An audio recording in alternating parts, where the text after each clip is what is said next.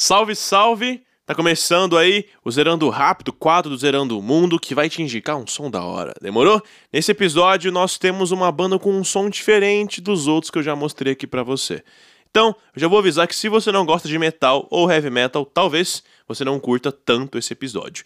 Agora, se você não conhece e tá afim de conhecer, fica comigo e depois me conta lá no meu Instagram, que é o arroba o que você achou. Fechou? Mas chega de enrolação e vamos ao que interessa. Se prepara porque hoje eu vou te indicar a primeira banda do Zerão do Rápido, o Walter Bridge.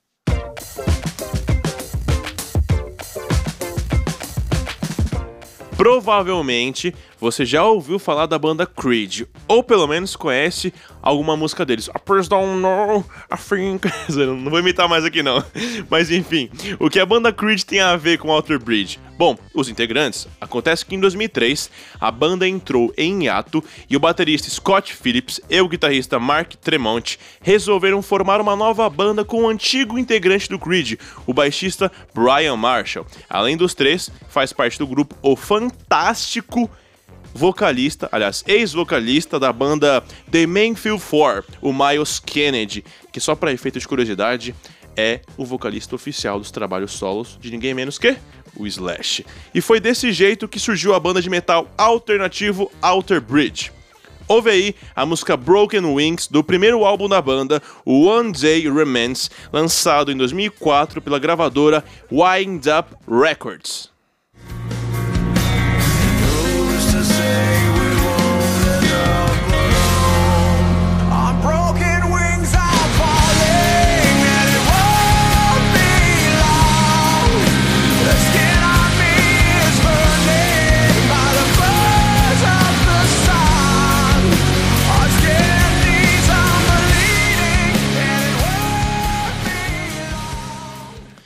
Cara, a Broken Wings é uma das minhas músicas favoritas deles, mas eu mostrei ela só para você perceber que ainda se parece muito com a pegada hard rock do Creed.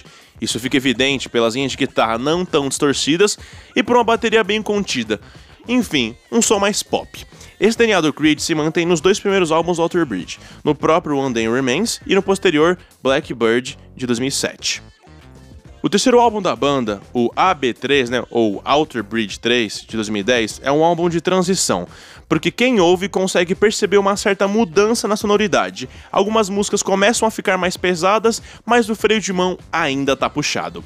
Aí, em 2013, de maneira apoteótica e surpreendente, chutando o pau da barraca, eles lançam pela Roadrunner Records o inacreditável Fortress se liga na música Peace is Broken, uma das músicas desse álbum.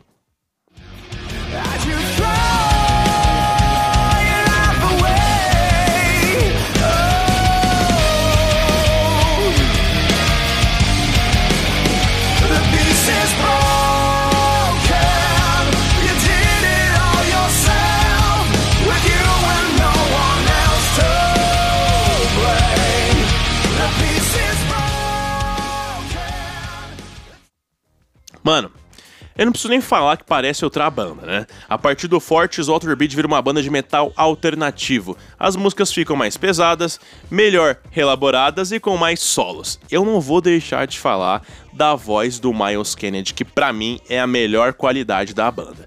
A extensão vocal dele é gigantesca. Ele consegue descer tanto para um grave mais áspero e subir para agudos que são realmente notas altas.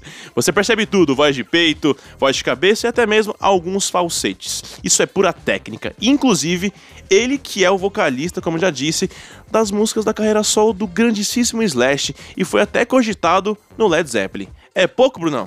Não é, né? Pesado demais. Agora ouve aí a música Addict to the Pain, é, também do álbum Fortress.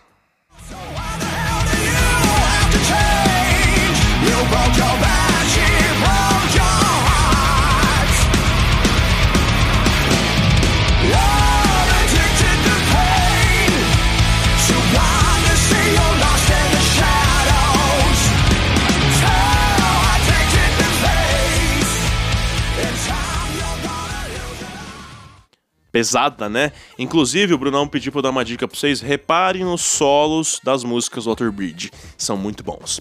Agora bora conhecer algumas das conquistas da banda. A primeira é que o álbum Fortress estreou como número 1 um nos Estados Unidos, Canadá e Suécia em vendas no iTunes. O álbum entrou no número 6 na parada de álbuns do Reino Unido, tornando-se o álbum mais alto da banda no Reino Unido até hoje. O álbum que mais gerou repercussão e vendas, enfim. A segunda grande conquista é que o Fortress estreou no número 12 na Billboard 200. 12 na Billboard 200, um álbum de metal alternativo. Palmas aí, né? Porque, pô, ninguém. Todo mundo fala que o rock tá morrendo e não tá morrendo nada. Além disso, vendeu mais de 30 mil cópias em sua primeira semana de lançamento. O Fortress vendeu 101 mil cópias nos Estados Unidos em agosto de 2016. A terceira grande conquista da banda é que o mesmo álbum recebeu elogios da crítica após seu lançamento. Atualmente detém uma pontuação de 81 em 100 no agregador famoso de críticas, o Metacritic. E a última grande conquista é que nos Estados Unidos, o segundo disco da banda, o Blackbird, entrou na 13ª posição na Billboard 200 e na quarta posição na Billboard Rock Album com vendas superiores a 47 mil cópias na primeira semana. Bom, é número pra caramba só pra você entender que a banda é gigante já.